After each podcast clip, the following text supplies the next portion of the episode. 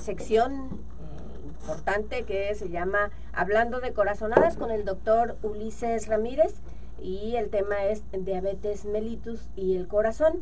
Y bueno, pues al doctor Ulises Ramírez lo podemos encontrar en Zaragoza 377 en la clínica Córdoba y bueno, pueden hacer sus citas al 312-31 49300. Buenos días, doctor. Muy buenos días, Francis. Le agradezco profundamente a usted y a Max que me sigan este, arropando en este espacio, como todos los jueves, para poder hablar de algunas situaciones especiales en los pacientes con cardiopatía y en los que la pueden desarrollar de cierta forma por predisposición genética, por factores de riesgo que pueden desarrollar, como el tema que hoy vamos a abordar.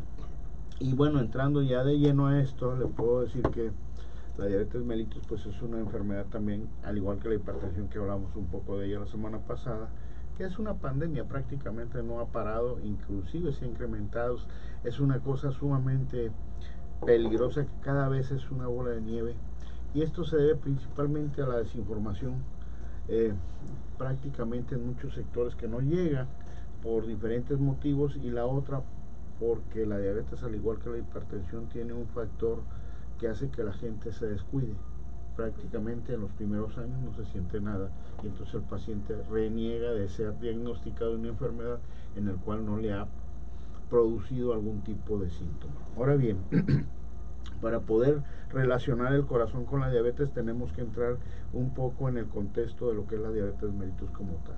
Y esto es una disminución de la fortaleza que tiene la insulina que la produce el páncreas, que es un órgano que tenemos, y un órgano muy importante, para que esta insulina pueda jalar el azúcar que entra externamente o que se produce por el hígado por diferentes motivos y pueda irse para que se pueda eh, almacenar en el músculo o bien utilizar como energía. Cuando esta insulina no tiene esa capacidad por dos motivos principales. La primera, porque el paciente ya tiene una deficiencia en la producción de la misma. O la otra, que tenemos factores como la obesidad, donde la grasa como tal es un impedimento para que la insulina cargando esa glucosa pueda entrar al músculo y no la deje entrar pues la glucosa empieza a circular en, la sangre en forma excesiva, más allá de los rangos normales, y esto, como la hipertensión, si lo hablamos coloquialmente, empieza a dañar los vasos sanguíneos de todos eh, los órganos y principalmente los vasos sanguíneos más pequeños porque son los que prácticamente tienen más posibilidades de ser un daño por la pequeñez del mismo, hablando en forma coloquial, no hablando en forma científica. Ahora bien, la clasificación de la diabetes tiene algo muy importante y en lo que quiero ser prioritario en este aspecto, porque al final de cuentas, después de la hipertensión arterial, la diabetes mellitus es la segunda causa que favorece más la aparición de enfermedades cardiovasculares y sabemos que las enfermedades cardiovasculares es la primera causa de muerte a nivel mundial y de esa la primera causa es el infarto agudo del miocardio.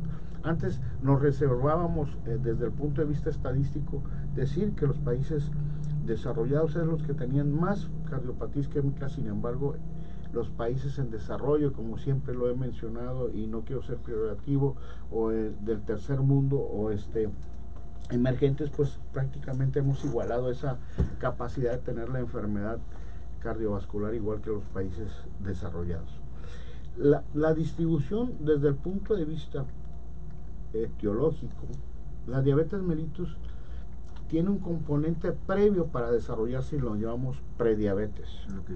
Este, este fenómeno, esta entidad patológica, habla de que el azúcar se establece entre 100 y 125 miligramos en ayunas por más de dos tomas.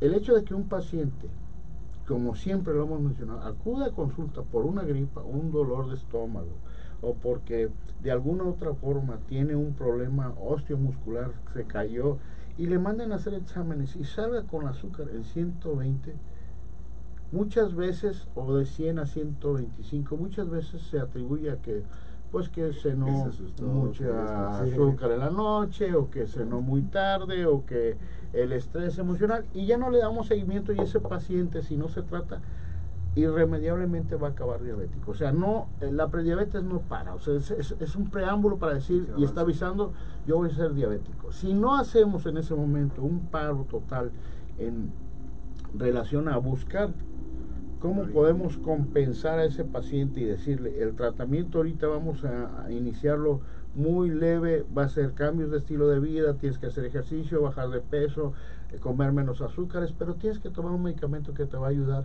a que fortalezca que ese azúcar baje a su estado normal. Ese paciente en el transcurso de la vuelta del año ya va a ser diabético, prácticamente así de fácil. Y la diabetes después pues va a ser un fenómeno, una entidad patológica que desgraciadamente no va a haber forma más que con pastillas e insulina externa. Ahora bien, el paciente prediabético ya está diagnosticado, se le da tratamiento, está bien controlado. Pero aquel que desarrolla diabetes después de 126 miligramos por dos, tomas en ayunas eh, consecutivas, una, un día, otra, otra, este, pues prácticamente hay que empezar el manejo. Y de esos pacientes hay un, hay un mundo de sub eh, grupos donde podemos decir que es la diabetes tipo 1 o la insulino dependiente cuando el niño sale diabético desde que nace o eh, nace bien pero a los 2 3 años ya le diagnostican la diabetes eh, al pequeño.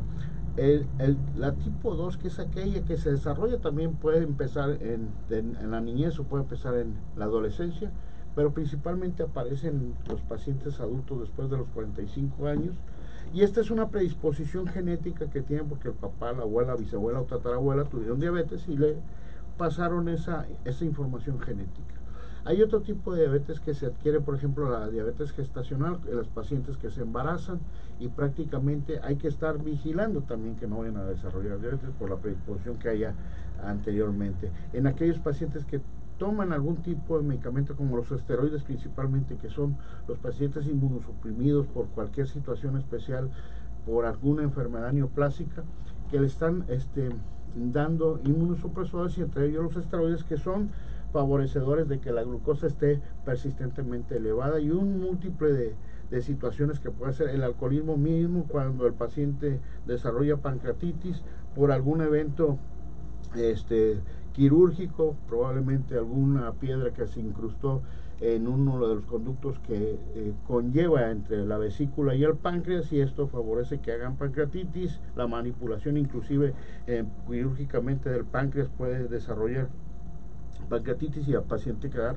permanentemente con diabetes mellitus.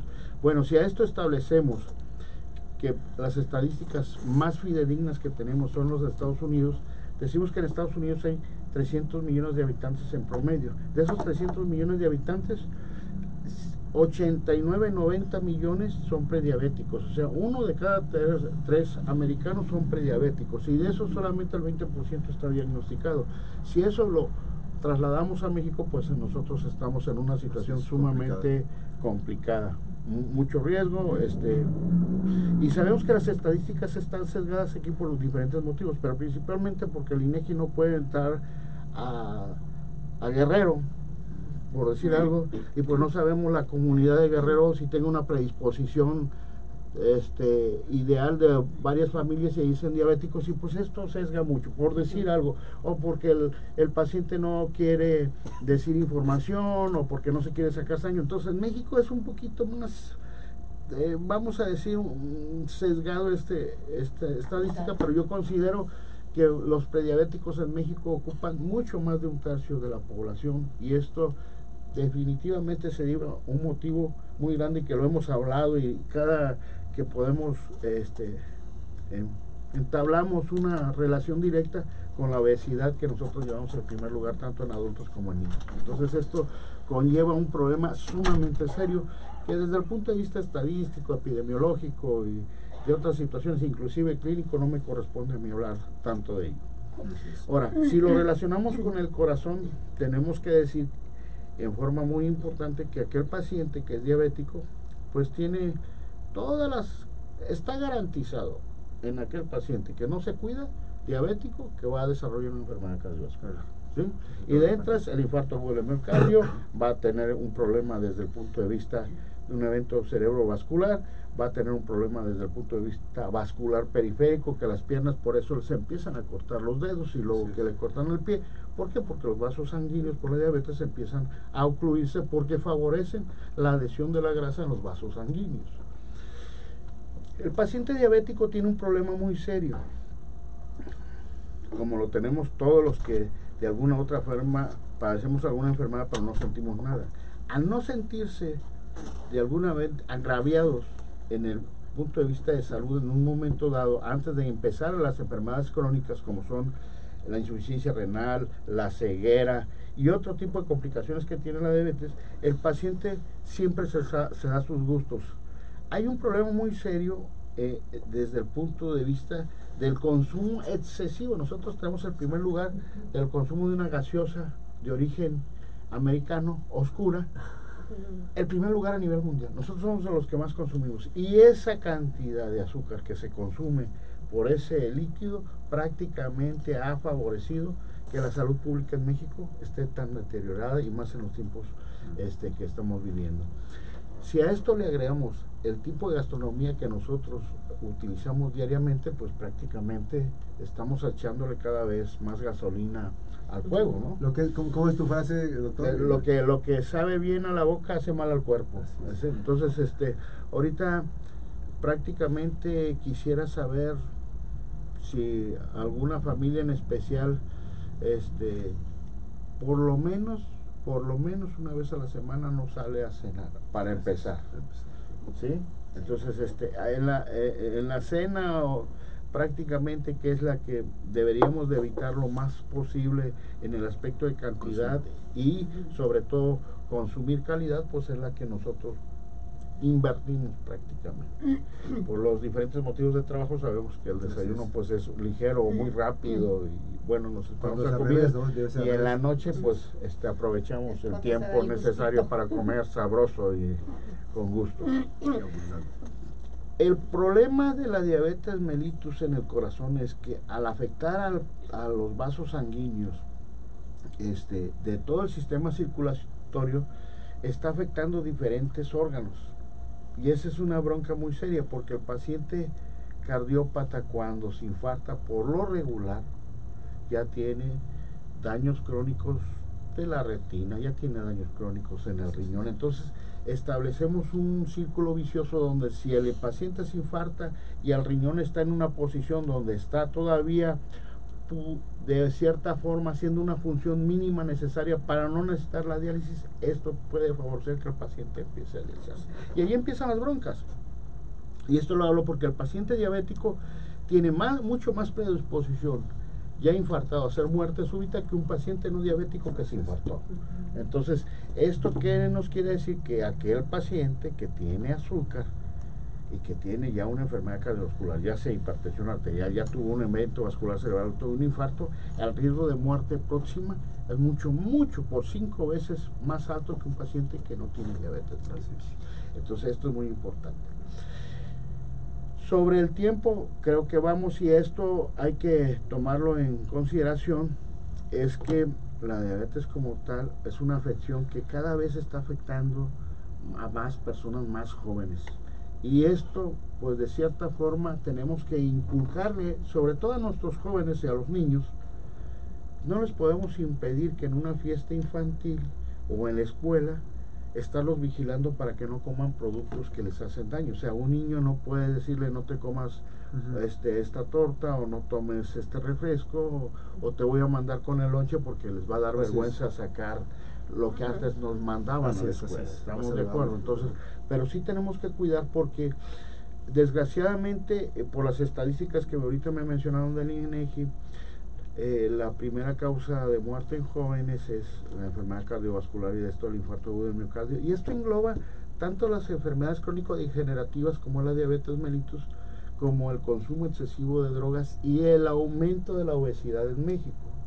Entonces, el problema actual que tenemos nosotros es que el paciente que se infarta muy tempranamente, antes de los 45 años, es un paciente que tiene más posibilidades de fallecer en el evento del infarto o cuando se le está haciendo algún procedimiento para revascularizarlo o posterior al mismo por varios motivos. El primero, nosotros nacemos con unas ramas colaterales, así le llamamos, en los vasos grandes que se desarrollan conforme van avanzando la enfermedad pero desde el punto de vista, vamos a decirlo, natural, esas ramas están ahí como un soporte para la edad adulta o ya este, la tercera edad que ahora se le llama. Claro. Para cuando la arteria poco a poco se va tapando y se va haciendo más rígida, esa rama le dé la posibilidad de aportar la sangre que no se puede apartar por el vaso principal. Pero esas ramas no se desarrollan casi nunca antes de los 50 años. Entonces, cuando el paciente se infarta, el lado que está infartado, toda el área prácticamente se pierde. No hay una posibilidad de recuperación a menos que se haga una intervención en las primeras dos horas del infarto. De- Déjame ir a una pausa rapidísimo, nos quedamos en redes, estamos en vivo, estamos platicando, hablando de corazonadas con el doctor Luis Ramírez Sánchez, eh, él es cardiólogo y vamos a regresar, nos quedamos en línea aquí en la Mujer perdón. Entonces, y, es, y esa, o sea, esta parte eh, debe haber un acompañamiento, digamos, a partir de que estamos diagnosticados, si ya, si ya de por, eh, per se tenemos familiares que fueron eh, este, hipertensos o diabéticos, ese es un primer eh, foco de alerta para El, cada uno. el problema de la diabetes mellitus, para que no llegue a desarrollar enfermedad cardiovascular ni ningún otro tipo de enfermedad crónico-degenerativa, es que en el momento en que se le da el diagnóstico al paciente, decirle, tienes que tener un soporte psicológico para que aceptes que estás Así es. enfermo. Y decirle, ¿sabes qué? Tu cambio de vida va a ser totalmente radical, pero no depende de él única y exclusivamente. Tiene que ser la familia completa. O sea, si está uno, si tu hijo que tiene 18 años le dicen que es diabético y tú diario haces agua fresca y le echas azúcar y le, le das un agua fresca sin azúcar, lo que estás haciendo es prácticamente designando que él está en Aislado. otro- aislado, en otro extremo. Entonces, la comida no va a ser, si, si el otro hijo come cuatro tortillas, tú te- acuérdate que no puedes comer más de una tortilla, ¿eh? O sea, nada más una tortilla. No, es comer sano. Así nada. Así de Hacer ejercicio. Ahora, nos preguntan sobre, sobre el manejo del consumo de los medicamentos.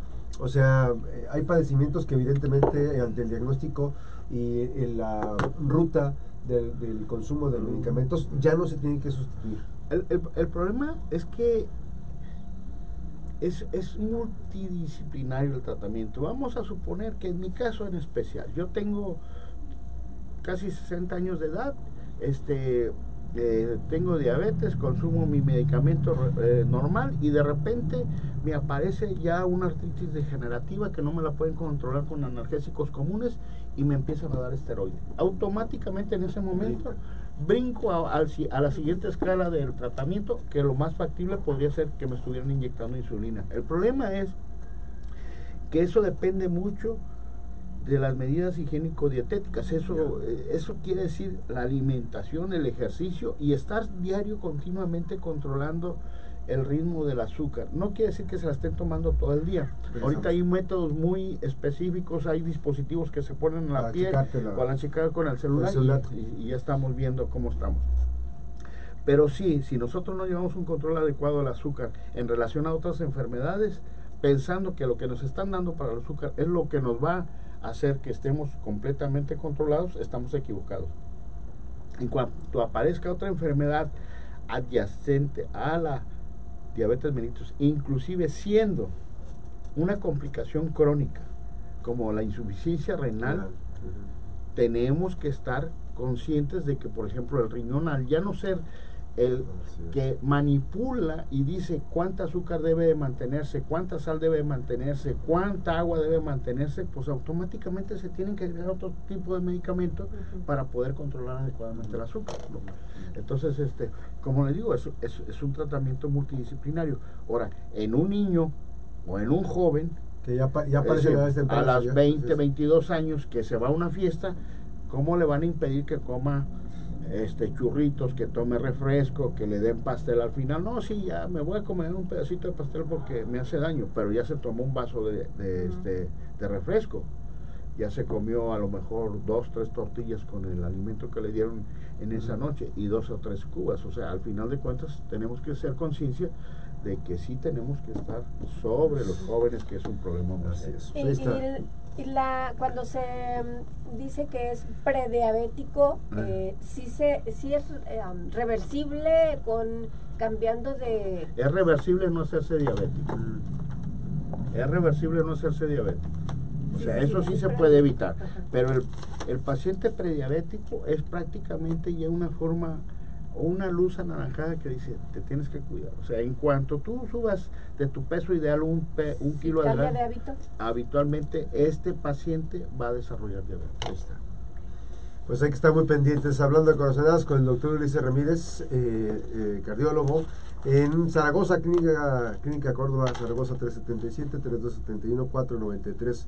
00, querido amigo, muchísimas gracias por esta, siempre por tu generosidad de mantenernos informados sobre la salud. Gracias. Muy amables, muy amables Gracias. a los dos y estamos pendientes para la próxima charla. Saludos a los integrantes del Este, colectivo. ahora, ahora va a haber una comida a la cual este, estás cordialmente invitado todos eh, eh, para empezar los festejos chaurro taurinos Taurinos. de Villa de Álvarez a un costado de la petatera va a haber un convivio por parte del grupo de los villanos, uno de los más tradicionales de Villa de Álvarez en, en relación a las fiestas taurinas. Ahí vamos a estar un ratito conviviendo con ellos. Saludos, saludos, gracias a, saludos a los villanos. Nos vamos, gracias a mi compañera Francis Bravo, gracias Francis.